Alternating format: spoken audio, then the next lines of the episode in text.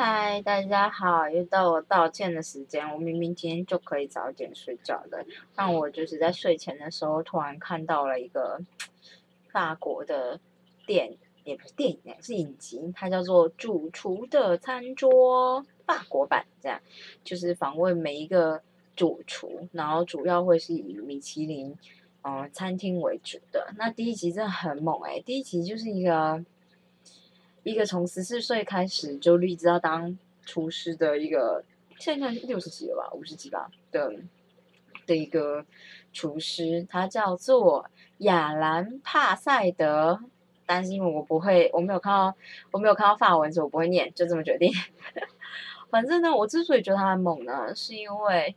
他，你知道，法国厨师这样，他们要花很多时间练习啊，干嘛干嘛。然后他从小就是由于类似运气很好，他就可能就是去很有名的厨师下面工作。后来那厨师就决定把他的餐厅收掉，所以他就跟这个厨师买下这地方，然后开始经营自己的餐厅。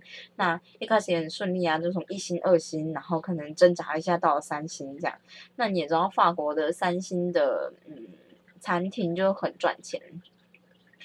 那我觉得这件事之所以觉得很酷呢，是因为到某个时期，他就突然间觉得他没办法再做肉类料理了。他说他不知道为什么，但他就觉得他不想做。然后他在那个时候就是一直，他就说他处在一个很很很分裂的时候，这样。那他就是休息了整整一年以后，他把餐厅就先歇业一年之后，他就想了想，他就说他决定要做素食料理。但这件事对法国就是米其林界一个大震撼，就觉得怎么可能？法国人这么爱吃肉、吃鸭，还有这些大家喜欢的那些羊小排、牛小排系列的，什么都都都都爱，大那么爱吃肉，你怎么可以？特别是他又是一个三星的米其林的餐厅，然后他们就觉得怎么可能？你怎么突然转素食？这样会成功吗？然后大家都看好他会失败，就后来他反正就是就成功了嘛，所以我就觉得。这次真的很特别，因为像他一开始，我觉得另外一件事就是，你进去看他的一开始的时候啦，他就是会怎么？他的菜色呢，每天好像是不太一样的。我在想，会不会不是每天，只是每个礼拜？然后呢，他自己有自己一条龙的蔬果园，就他可能就是请了两个园丁这样，然后。因为他就是讲园丁，他讲园丁，但我不知道为什么，反正就是两个，然后他们两个分别就是在不同的地的种类种一样的东西，所以假设比如说收，它是金无无金无金吧，就种在地上，他是说一种是沙石土壤，一种是比较黏的那种黏土吧土壤这样，然后同时种，同时采收，你就会得到两种不同的味道。那，嗯。他的素食料理呢？那时候你看就觉得哦，真的就是一根茄子摆在一个盘子里面呢。但也许烹饪的方式不太一样啊，或什么的，反正现在就是一个大受好评。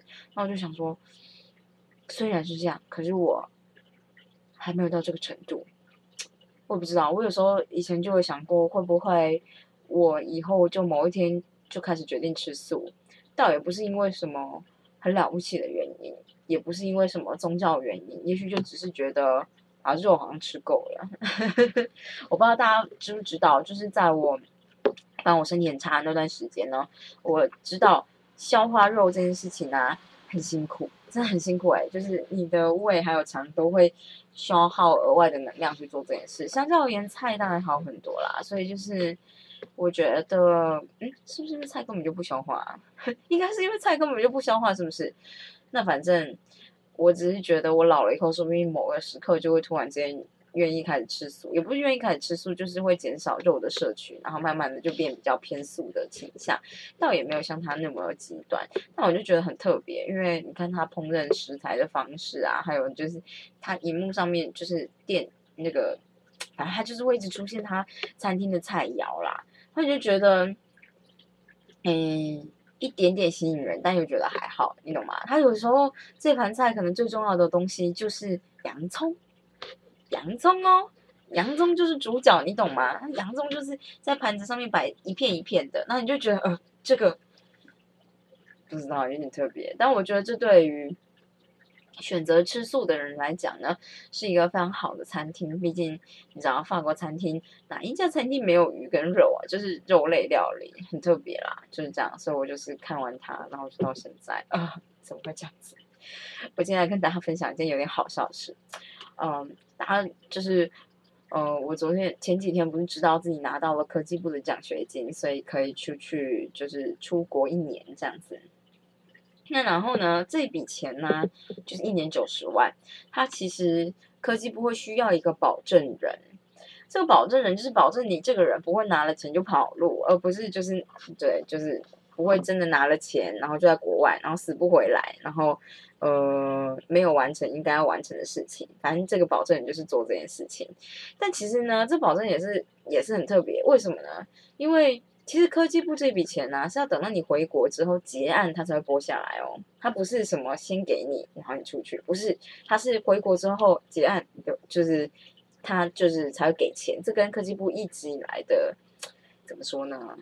的的的拨款方式是一样的，可是你想想看，我就是因为没有钱，所以我才要跟你申请这笔钱出国啊。你要是不先给我的话啊，我知道怎么出去。所以呢，折中的办法呢，就是台大的校方这边因为很有钱，所以他愿意先给你一半。他先给你一半，你可以先出去，出去确定你有出去之后。我猜应该是一个月还是两个月之后会再给你另外一半，还是半年啦？反正就是我忘记那个确切的时间，那我要再去查一下，大家就可以知道。我现在完全还没有查应该怎么进行，不过没关系。但我知道大概上是这样子。那今天给你这笔钱，你会不会拿了钱就跑路呢？你需要一个保证人，这个保证人呢，不能是谁呢？不能是你的配偶。然后我。今天发现的时候，就跟林经理说：“怎么会不是配偶？那爸妈呢？爸妈不行吗？就是这个风险，爸妈跟配偶风险不是一样吗？”后来我跟 Jenny 讨论之后，才发现哦，不一样。因为很多国家都是你今天领了一个工作签证，比如说我好了，我可能领一个比较特别的工作签证或学生签证过去。那嗯，对我现在不太知道我应该要领什么签证，不过没关系。然后我就领了一个比较长的签证过去。配配偶是可以依照就是以配偶的身份。跟拿着你的签证，你配偶的签证一起过去的。所以，如果今天你要逃跑，或者你要怎么样溜走在那个国家，哎，这个叫什么？当当当当流亡人士的话呢，你的配偶有可能就是跟着你一起过去，然后你们拿着钱就跑了。我不知道这件事有没有发生过啊。不过呢，这件事就是导致有可能发生的这个可能性呢，导致你的。哎，这个保证人呢，不能是你的配偶，非常的麻烦呐。然后他就说，保证人需要符合下列的条件之一，第一点就是你的新点，就工作人公务人员的那个薪点，要是三百八十五点，或者是相当等级以上的现职公务人员，公务人员哦，我还特别问了林继廷啊，但是他没有办法，他就是他跟我说他的薪点好像没有那么高，但是诶。因为每个行业、每个不同种的公务人员，好像薪点的算算法不太一样，所以我有点不太知道他到底是怎么算。或者是呢，如果你是教育或警察的现职人员，你的薪点是两百四十五点以上就可以当你的保证人；还是呢，你的军职就是军官现职人员薪点在三百八十以上，可以当你的保证人。好，嗯，这个都这是合一般合理的。大家可以看得懂的条件吗？好，所以第四点就最重要了他就说以签约日往前推算一年内任职同一个机构，而且年资年资薪所得新台币六十元，哎，六十万以上之我国公民。然后六十万，好哦，所以六十万呢除以十二个月，哎，还是应该除以十六啊。反正我就想说，好，我就先问我妈，毕竟你知道，能问就家人。就我妈就跟我说，哦，好像没有哎。我妈明明就是自己，也不是开公司，也不是说什么开公司很赚钱。我知道近这几年一直在亏钱，但是呢，因为你知道。当自己当老板这件事，你的薪水是可以自己给的。那其他部分就是看你怎么抓公司的盈利跟你自己薪水的部分，因为两者都是要报涨的。所以你要是把自己薪水报很低，但是公司盈利很多，那可能你的盈利的部分跨到下一个集聚，你就被扣很多税啊，什么什么什么之类的这样。所以这个东西他自己平均下去，他自己下去做取舍的。然后我妈就跟我说，嗯，她这样现在报的状态就是一个月大概反正不可能超过四万啦，所以她这个状态，她跟我爸都不可能呃超过年资所得六十万以上。想说，啊，但要是我们家公司没有赚钱，这个这件事情，或是我以为的在亏钱，这件事情是不是代表我们家现在很穷啊？哎，我不知道啦，说不定也还好。但是你知道，我这一辈的人，或我我妈我爸那一辈的人，很难真的问他们的经济状况，因为问问这件事情，就很像是问说你你好像就是觉得你不太行，所以你才问，但其实没有嘛，就是我不是这个意思啊。有的时候只是关心，但这种东西可能我爸，老一辈的人对钱财敏感哎，有点不太敢问他们。但反正就是这样，所以我我爸爸就不行。然后我就问了我挚友 Jenny，居然愿意当我的保证人，太感人了。但是我就突然想到，不对啊，重点是是有配偶关系不能不能当，所以我 打电话给林静怡说，还是你要跟我离婚。然后我就直接被拒绝了。我就跟他说，你跟我离婚啊，离婚之后你就可以当我的保证人了。然后林静怡就直接说出了一句话，就说我这么不安全感。我不安全感这么重的人，没有办法跟你做这件事情。想说，唉，果然就是结婚之后离婚就变得很难了。但这没关系，我就觉得我就是异想天开的女人呢，是不是？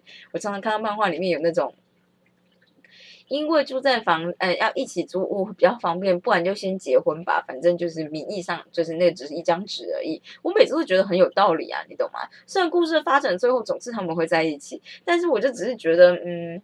就是没有办法啊，就是这样方便啊，又省税，就节税，是不是？嗯，反正是这样。我觉得林志颖对我这一点感到非常不信任呐。啊，对，这就是我今天异想天天开的过程，这样子。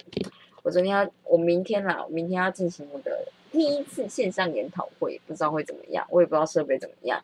然后是跟京都大学的学生啊，重点是啊，我觉得，哎，这个这件事就这样过去。林继廷有一个学姐，她是嗯，那什么急诊的嘛。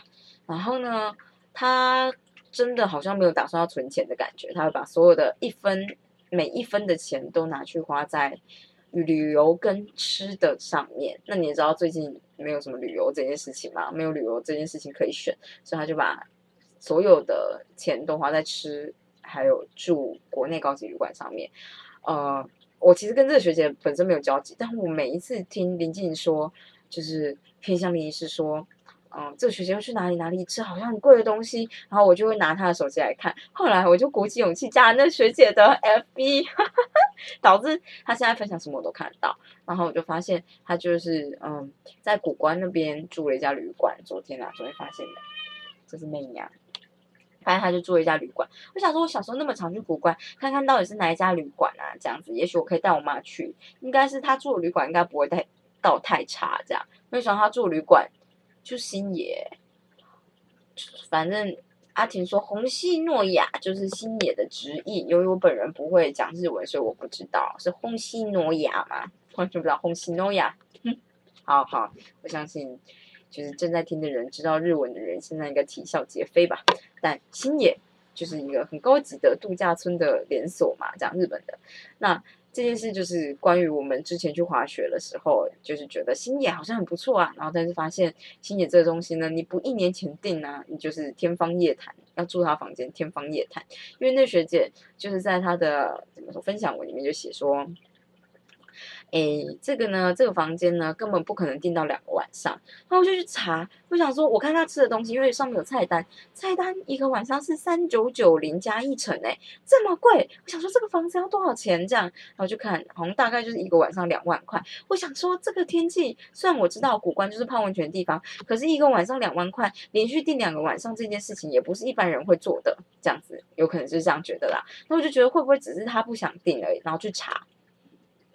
发现到明年三月之前，那个地方都没有位置，而且那学姐还说，她只是某一天晚上两点的时候，突然想到心血来潮，打开，哎呀，有人退房，马上就订，她完全不管房型哦，所以那房型是一个三人房，诶，是一个三人房，三个的嗯单人床，应该是单人加大的房间这样子。我想说，太惊讶了，我不知道大家有没有办法理解我的惊讶，但是他就是这么在。认真的把钱变成自己喜欢的模样的一个我有点崇拜的女子，你知道为什么我要加她脸书吗？哎，我不知道林静玲会不会听这一集。好，没关系。就是想说，要是他以后吃东西会太无聊，我觉得我是一个很好的旅伴啊，或是吃东西的旅伴啊，我也可以安安静静的不讲话，其实我都觉得无所谓，或者是我也可以听你一直讲话，我也觉得很好。然后我就想说，如果跟他做朋友的话，感觉不错啊，这样。但是他他吃的跟住的，后来认真看了一下，发现都不是在同一个档次，你懂吗？就是。如果你觉得吃一餐超过一千块已经算是很好的料理了，我觉得这对他来讲可能就是也许有点普通这样。虽然我就我猜啦，他平常可能就说一解释，也不是说一解释，就可能也没有吃什么特别贵的东西，可能偶尔就是去住一个很好的旅馆吃一餐这样子。